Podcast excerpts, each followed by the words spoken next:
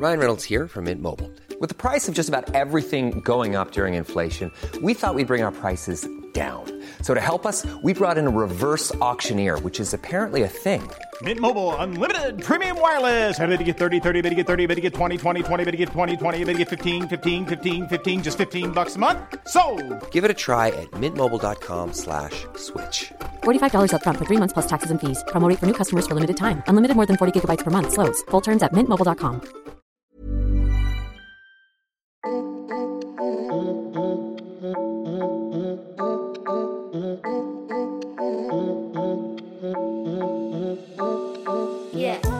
Le podcast de cette personne-là qui n'est pas personne? Avant de rentrer dans le vif du sujet, voici un abécédaire du social pour comprendre ce dont on parle. Une lettre, un concept. Installez-vous bien, socialisons. S comme sensoriel. J'ai bien conscience que je m'attaque à un sujet pas simple. Déjà parce que quand on parle de déficience sensorielle, on parle de déficience des cinq sens, donc on part déjà sur un truc euh, assez large. Parce qu'effectivement, les déficiences sensorielles sont définies par l'Organisation mondiale de la santé selon le niveau de déficit et selon le niveau de handicap que cela va créer dans la société.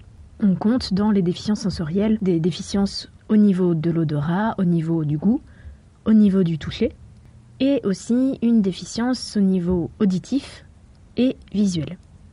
Aujourd'hui, je vais surtout me concentrer sur la question des déficiences visuelles et auditives. Pourquoi? C'est parce que ce sont davantage sur ces types de déficiences que les éducateurs spécialisés et les travailleurs sociaux vont être amenés à accompagner des personnes. sounds good to me. Alors déjà, on va faire tomber une idée reçue sur la cécité. Donc on parle de déficience visuelle, mais la déficience visuelle est décrite selon cinq stades par l'Organisation mondiale de la santé. De là va découler le terme d'aveugle et le terme de malvoyant. Quand on dit malvoyant, ce n'est pas une jolie façon ou une façon inclusive de parler des personnes aveugles. C'est juste une différence de niveau.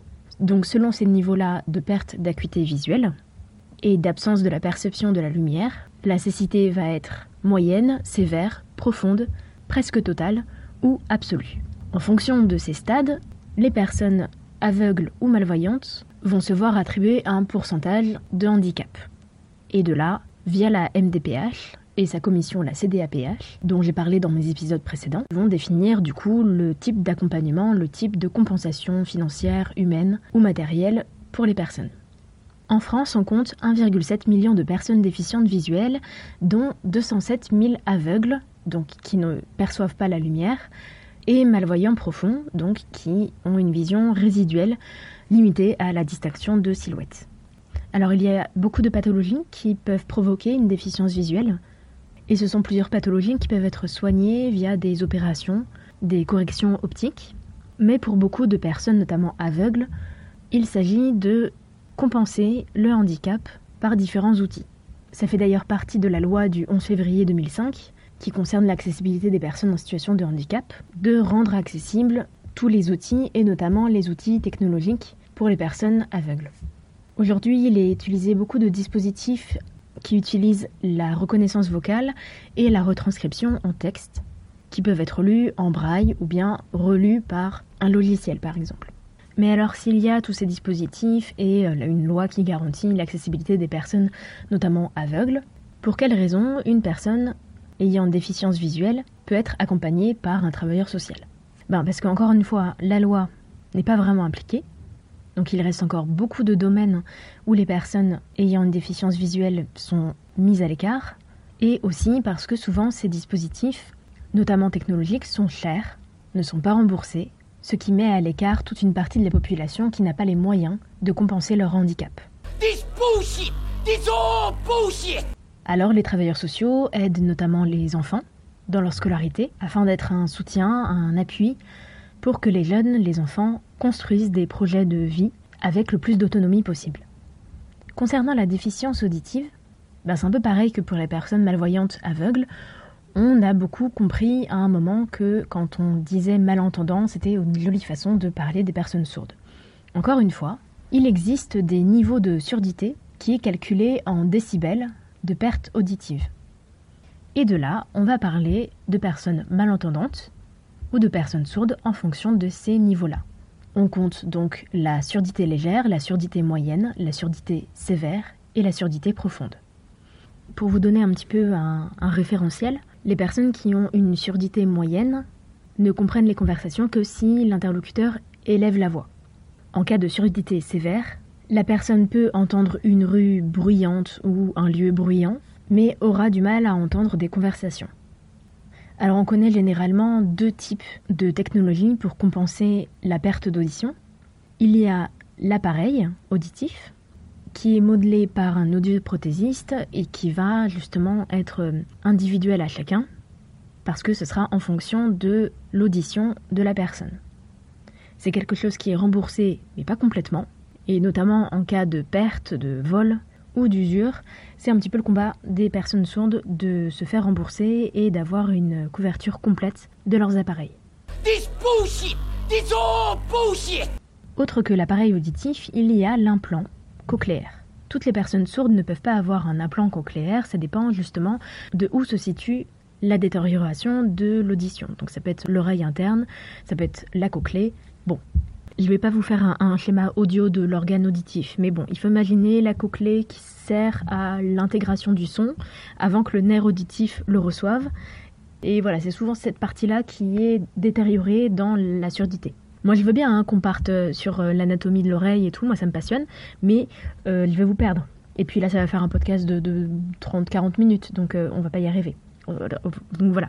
Mais je vous enverrai des liens, enfin voilà, il y aura tout dedans, bien sûr, tout rapport. Mais bon. No, I'm not crazy.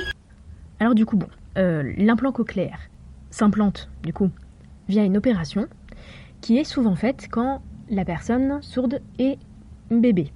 Alors ça pose des problèmes. Ça pose des problèmes, pourquoi? Parce que il arrive encore maintenant que des médecins forcent des parents entendants à implanter leur enfant parce qu'on promet souvent aux parents qu'une fois l'implant posé, les enfants pourront être normaux. Non, il n'y a pas de normalité, surtout pas dans le handicap, surtout pas pour les personnes, donc vraiment.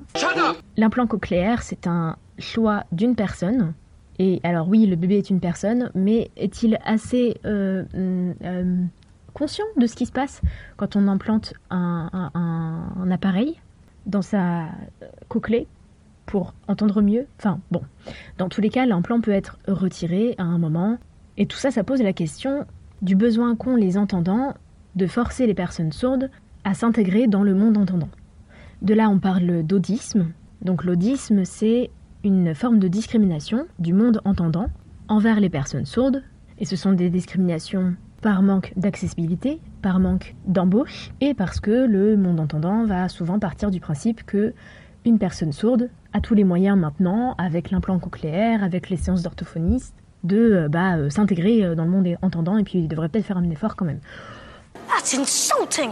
Mais les personnes sourdes, on les a quand même longtemps brimées, notamment en 1880, quand des personnes entendantes ont décidé que la LSF était pas si bien que ça, que en fait c'est à ce moment-là où on s'est dit on va forcer les personnes sourdes à oraliser, donc à parler, et on va les empêcher d'utiliser une langue mise en place pour qu'ils puissent communiquer entre eux, mais aussi communiquer avec les entendants. Enfin je veux dire, au lieu d'apprendre la langue des signes et de respecter les personnes sourdes, non, on s'est dit qu'on allait les forcer à parler et les forcer à arrêter de signer. Oh, great. Wonderful. Shit. Ce n'est que 100 ans après qu'on a réautorisé la langue des signes à se transmettre entre personnes sourdes. Et ce n'est qu'en 2005, avec la loi du 11 février 2005, que la langue des signes a été reconnue comme une langue à part entière. On ne parle pas effectivement de langage, on parle de langue. Je sens que je vais pouvoir vous parler de la langue des signes pendant à peu près 3 heures. Et finalement, il y a des comptes tenus par des personnes sourdes et des chaînes YouTube tenues par des personnes sourdes qui vont beaucoup mieux en parler que moi. Aussi, je vous conseille fortement de regarder les vidéos de Lucas Wilde, qui, en plus de vidéos de vulgarisation autour de la communauté sourde, du monde sourd et de la langue des signes, a aussi créé un collectif qui s'appelle Les Mains Paillettes, avec Eve Caristan, qui est interprète, pour les personnes sourdes queer. Unbelievable.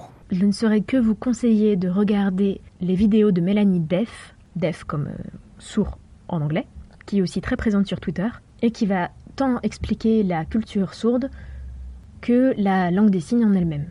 Depuis tout à l'heure, je parle beaucoup de culture, de monde, de communauté, de langue. Et effectivement, ce sont des termes qui sont propres à ce qu'on pourrait rattacher à une nation. Et c'était ça un petit peu que je voulais dire dans cet épisode. Quand on est mis à part, quand on est obligé de se plier à une norme, en l'occurrence celle des entendants, et quand on est complètement oublié par la majorité de la population, eh ben on se regroupe et on crée une communauté où on se sent en sécurité, où on se sent compris et où on se sent en capacité de pouvoir évoluer. C'est pour ça qu'on parle de communauté sourde, c'est pour ça qu'on parle de culture sourde et de monde sourd. C'est cette idée et ce besoin de pouvoir être fort ensemble. Quand je suis rentrée en stage en éducation spécialisée au sein de l'Institut national des jeunes sourds, je suis arrivée avec quelques signes euh, en tête. Je savais un peu euh, dire les mots de base. Et j'arrivais pour un an de stage dans un établissement avec des élèves sourds et malentendants, des éducateurs sourds et malentendants, des professeurs sourds et malentendants. Et en fait, quand je suis arrivée là-bas, j'ai eu clairement cette sensation d'être noyée et en fait d'être moi en situation de handicap. Et qu'est-ce que ça m'a fait du bien dans ma formation d'avoir ce moment où finalement c'est moi qui suis mal à l'aise et qui suis dans cet élan de demande d'inclusion dans ce monde dont je n'avais pas encore les codes.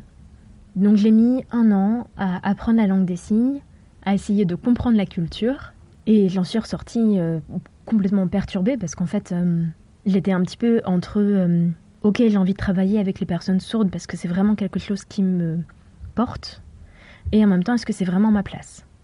Dans tous les cas, je suis tellement reconnaissante de mes tuteurs de stage, Alexandre et Stéphanie, qui m'ont porté pendant ce stage et qui m'ont soutenu pour que je trouve un petit peu ma place.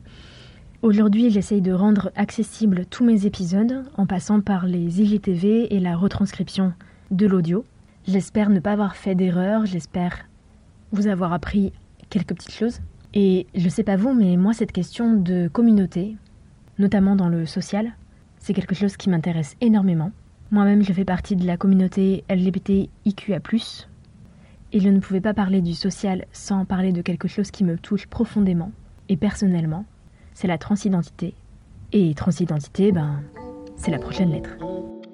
Merci d'avoir écouté cet épisode de M'as-tu vu, le podcast de cette personne-là qui n'est pas personne. Je suis Alice Sévin, créatrice de ce podcast. Retrouvez-moi sur ma page Insta, m'as-tu vu podcast. À très vite.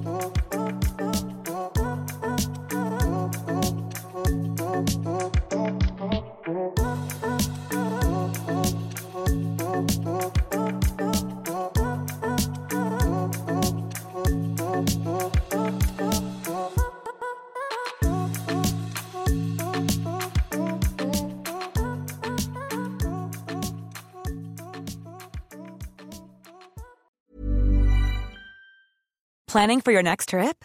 Elevate your travel style with Quince. Quince has all the jet setting essentials you'll want for your next getaway, like European linen, premium luggage options, buttery soft Italian leather bags, and so much more. And is all priced at 50 to 80% less than similar brands.